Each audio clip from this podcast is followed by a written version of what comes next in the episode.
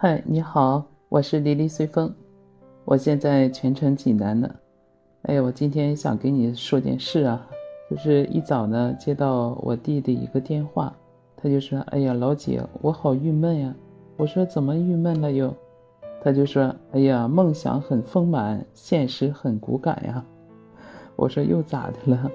他说：“给爸妈买了新房子，搬家了。”结果他们呢，就是好多的不习惯呀。本来是想着改善一下这个物质条件，让他们好好的享受晚年呢，但是不行。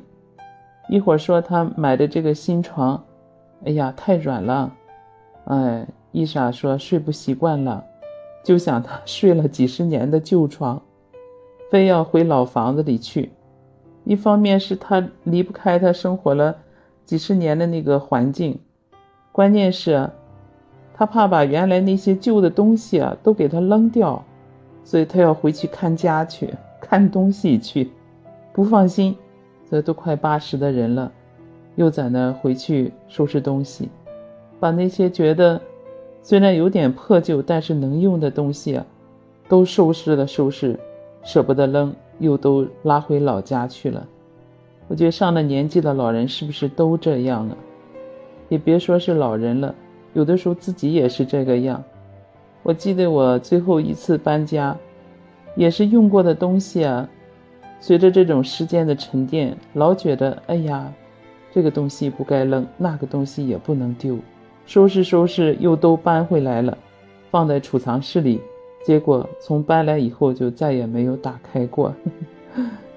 但是呢，看到有一些过去的老照片呀，尤其是孩子的小时候用过的小物件啊，真的也是让人浮想联翩的，心里非常感慨。当时搬家的时候，我女儿小时候做的小饭碗、小勺，我还单独把它又留存了起来。女儿小时候那段记忆，也被这些小物件呢。重新给唤醒回来了。那天我还和女儿开玩笑说：“我说等你回来以后，再把你这些小碗用起来吧，我给你蒸鸡蛋糕吃。”他也觉得好亲切的，满满的回忆。这不由让我又想起了我这两天在读者上读到的一篇文章，也是一个讲老人的故事。啊，那我现在就和你分享一下这篇文章呢，是说。在纽约的美术馆，展出了一个七十一岁中国老太太的一堆垃圾，当时看哭了好多人。这是怎么一回事呢？要说起来，这个时间也有十几年了，就是在二零零九年啊，在纽约的现代美术馆，迎来了第一件大型的中国当代的艺术品。你一定很好奇。这个大型的中国当代艺术品是什么呢？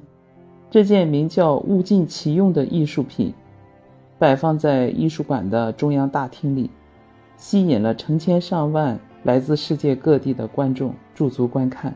这件大的艺术品其实就是指收录了一个普通的中国妇女大半辈子囤积的一万多件物品啊！对于一个偶然遇见这个“物尽其用”的观众来说，这个作品给人的观感，呃，并不是那么舒服。为什么这么讲？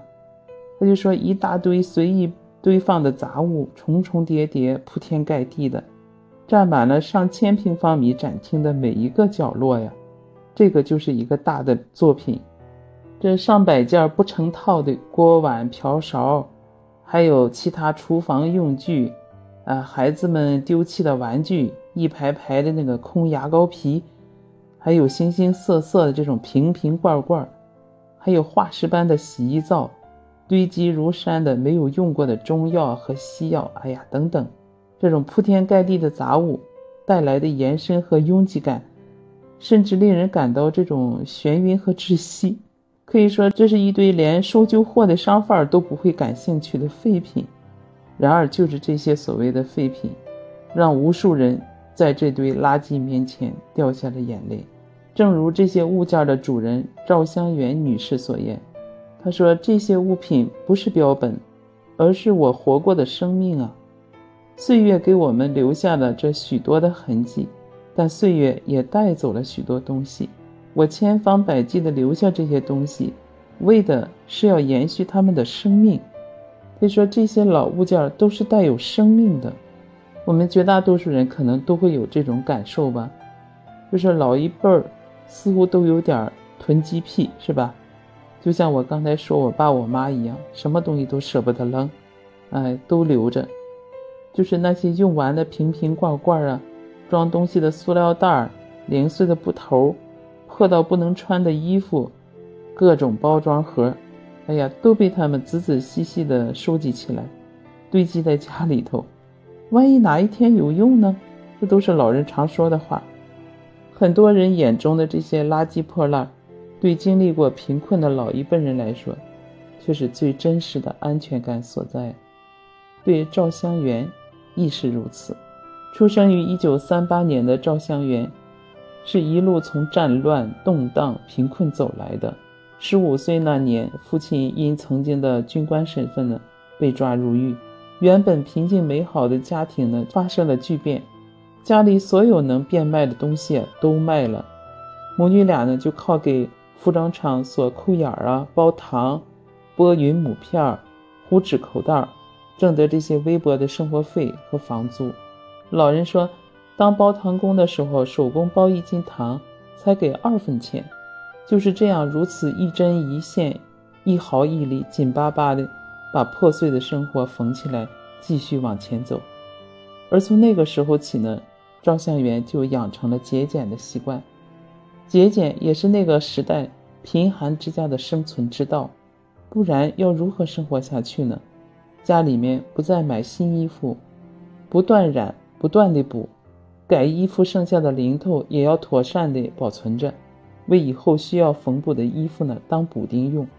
旁人拿着布票扯一整块布，他却只要布头，因为买布头可以省下半尺布票，还可以省下存布的钱。日积月累呢，柜子里堆满了零碎的布头。平常有稍微长一点的线呢，也总要卷吧卷吧搁起来，等着用来系东西。盆子坏了呢，用胶带缠一缠，哎，还能再接着用。当时在展览里面还有一堆已经成为化石的肥皂，就是在那个买什么都需要商品票证的年代，肥皂也是紧缺的物资。每次肥皂用到最小的小小头。赵香元老人就把它泡软之后呢，再贴到大肥皂上，非要彻彻底底的用完了才算结束。后来单位里有的男同事洗衣服少，就把购买肥皂的票证啊给了赵香元，他便买了晒干后呢存放起来。呀，我就怕以后我的孩子长大后还像我一样，为每个月的肥皂发愁，想留到他们结婚的时候给他们。但，没想到他们根本用不着了，现在都用洗衣机了。那个时代，人们把暂时无用但可能一朝有用的用品都竭尽心力地保存下来，物尽其用是赵香元的生活准则，也是一代人的真实写照。就是在我们眼中的破烂，曾经却是他们费尽心思想要获得的东西。进入洗衣机时代，赵香元囤积了十几年的洗衣皂。已经没有了用处，但他说我舍不得扔，很多旧物明显已经失去了它的使用价值，但他还是舍不得扔掉。他说在那里面藏着他的故事，他的人生。压在箱底的被子里有一条鸭绒被，那是赵香元在母亲病重的时候特意给他买的。去世前，母亲虚弱的身体承受不了这种棉被的重量。赵香元和她的丈夫呢，就把鸭绒被给母亲盖上了。她回忆说，当时我们给她盖上许多次，但她都拿出无力的手把被子拉到地上。她是在想，她盖过以后，我就不能再盖了，都是为我好。其实这个鸭绒被，真的是自她过世以后，我也实在不忍心去盖，只有好好的把它珍藏起来。看到这些，实感内心的温暖，就会想起他的妈妈。另外，赵香元的公公呢，也很喜欢养花。那个时候，家里的院子里都是他养的花和树，像秋天的桂花、冬天的腊梅，四季常开的夹竹桃，等等。周围的邻居和孩子都特别喜欢这个花园。花盆有的是她公公自己用废品站的白铁加工出来的，有的是用她丈夫视频研究出的铁模子做的花盆。公公去世以后呢，花盆里的花也相继去了。赵香元的丈夫视频就用这些花盆改种月季和茉莉。老人就说：“我内心深知。”她是在想我的公公，但她从来不说。后来丈夫世平也走了，便只剩下赵香元自己来照顾这些花，但总是照顾的不周到，感到很对不起她丈夫。有的实在养不好，甚至有的花木都死掉了。老人为此哭过，但是也没有办法。虽然人不在了，很多花也不在了，但那些花盆即使破碎了。赵香元也一个都舍不得扔，相伴一生的丈夫世平突然去世，对赵香元来说是一个莫大的打击。在孩子们面前，他从没表现出有多么的悲痛，但很快他的儿女就发现，他几乎将自己埋葬在了一个积攒的旧物当中。他独居在那个单元房里，近乎病态地积攒着所有的东西，满屋子。都堆放着无用之物，不管儿女劝说也好，责怪也好，他依然舍不得扔掉任何一件旧物。似乎只有在那些老物件的环绕中，哎，才能够感受到安全和温暖，感到生活的安慰。那一排老椅子，也是她丈夫视频用低价买回来的，其中一把椅子后来用坏了，她丈夫就用铁丝先固定着，本来说是扔了。但后来，丈夫去世以后呢，赵香元想着那些，都是她丈夫买回来的，经过她修理，又舍不得扔了。这里面有一些旧物啊，她看到会让她微笑，可是也有另一些呢，给她也带来了尖锐的痛苦，就是她丈夫视频没有吃完的药，也被她保留了下来。一个人的时候呢，看着这些药，想着他们满怀希望地带着这些药回家。却最终没能挽留丈夫的性命，哎呀，心里是多么的痛啊！他用自己收藏的这些东西，以及他们所承载的家庭记忆，给自己造了一个茧，在里面找到了继续生活的理由。为了帮助母亲从茧中解放出来，作为艺术家的儿子宋冬想要办一场展览，对，就是今天。我跟你分享的，他们说这个纽约的这次展览，通过将这些旧物、这些旧物中的故事展示出来，他想慢慢的治愈母亲对往昔的这种病态的执着，希望借此呢，也让他能重新与人建立联系，继续自己当下的生活，物尽其用，就由此诞生了。二零零五年的时候，宋冬啊。用母亲赵香元一辈子舍不得扔的一万多件旧物布展，而赵香元呢，就坐在家里搬来的那个旧沙发上，向参观者讲述着那一件件旧物中藏着的故事，她的故事，她丈夫的故事，这个家庭的故事，还有那个时代的故事。当时展览请柬的形状，也让宋冬设计成了一把铝制的钥匙。他就希望这场展览能成为打开母亲心灵的一把钥匙。展览的图录也做成了户口本的样子，将一个家庭的现实完完整整地呈现在了观众面前。观看这场展览，正是与一个家庭的对话。展览馆的窗户上中，二十四小时点亮着一段霓虹文字。上面是宋冬写给自己离世的父亲的话：“爸，别担心，我们和妈都挺好的。对我来说，最重要的观众就是我的父亲母亲。所以来参观的观众是否注意到窗户的文字并不重要。这句话是对我母亲的安慰，也是对我父亲的安慰。而在一次次的分享中，赵香元。”也像是通过展览呀，找到了一个释放口，脸上扬起了久违的轻松的笑容。在这些展出的旧物中，我们看到了一个家庭的变迁，看到了一个最普通妇女的人生：为人子、为人妻、为人母，还有被这些身份淹没的属于赵香元这个人的故事。很多看展的人也借着这场展览，读懂了老一辈的故事。那些对旁人来说或许是垃圾的东西，却承载着另一个人生命里的一段时光，一段记忆。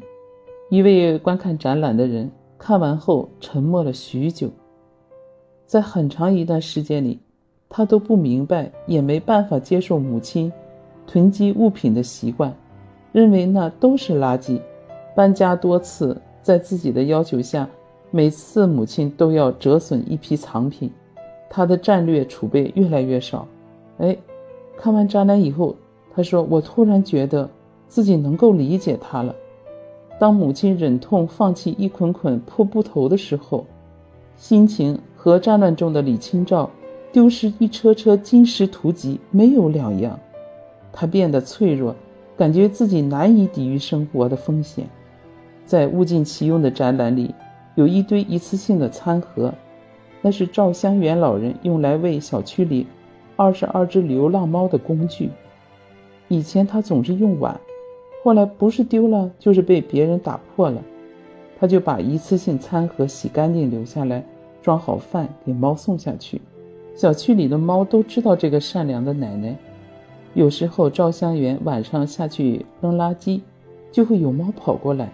我深知他们是饿了，有时回来睡不着，惦记他们饿一宿，半夜我还给他们把饭送下去，看到他们吃了才感到心安。只是她丈夫离开后呢，她喂猫，但是不养猫。她说丢了、病了、死了，我再也不愿意受这些刺激了。她总是习惯性的去照顾身边那些脆弱的小生命。二零零九年，她看到院子里。一只喜鹊被卡在了树上，挣扎着却解脱不得。他立刻拿了梯子想要去解救喜鹊，却不慎跌了下来。儿子赶到时，赵香元伤重的已经不能说话，但嘴唇还在无声的颤动。儿子知道他还担心那只卡在树上的喜鹊，喜鹊后来被救了下来，重新飞回了蓝天之上，但赵香元老人却在医院。永远闭上了眼睛。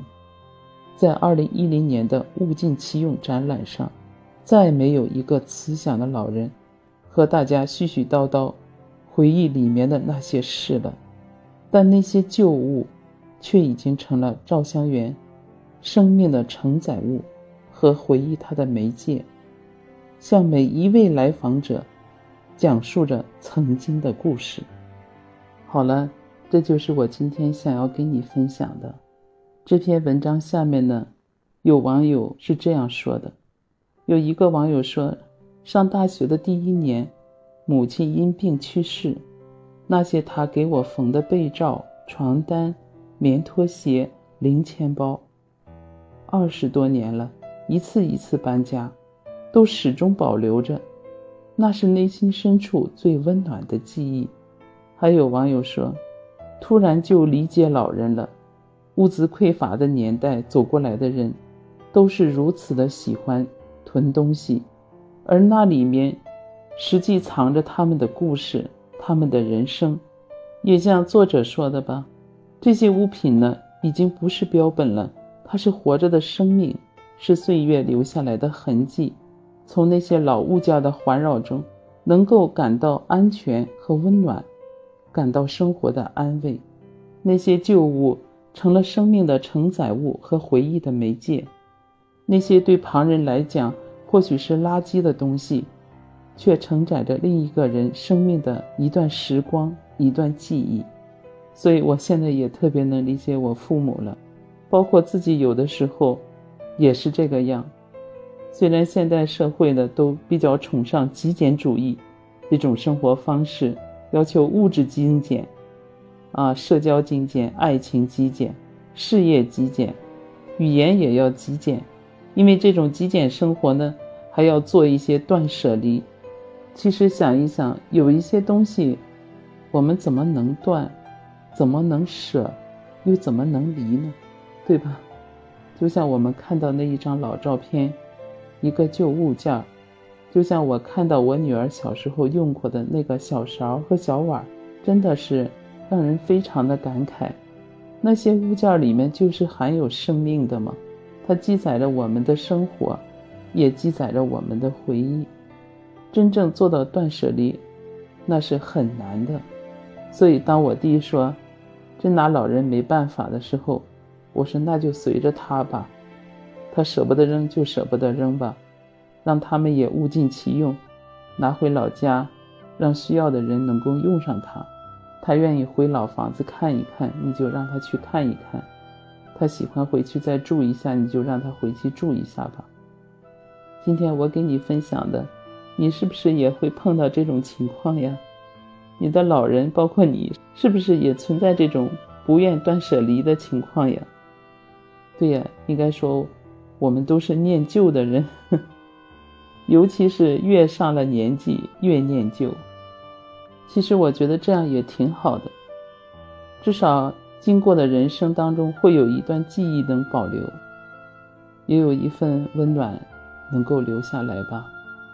好了，今天就给你分享到这儿，你有什么想对我说的，就到我的评论区给我留言吧。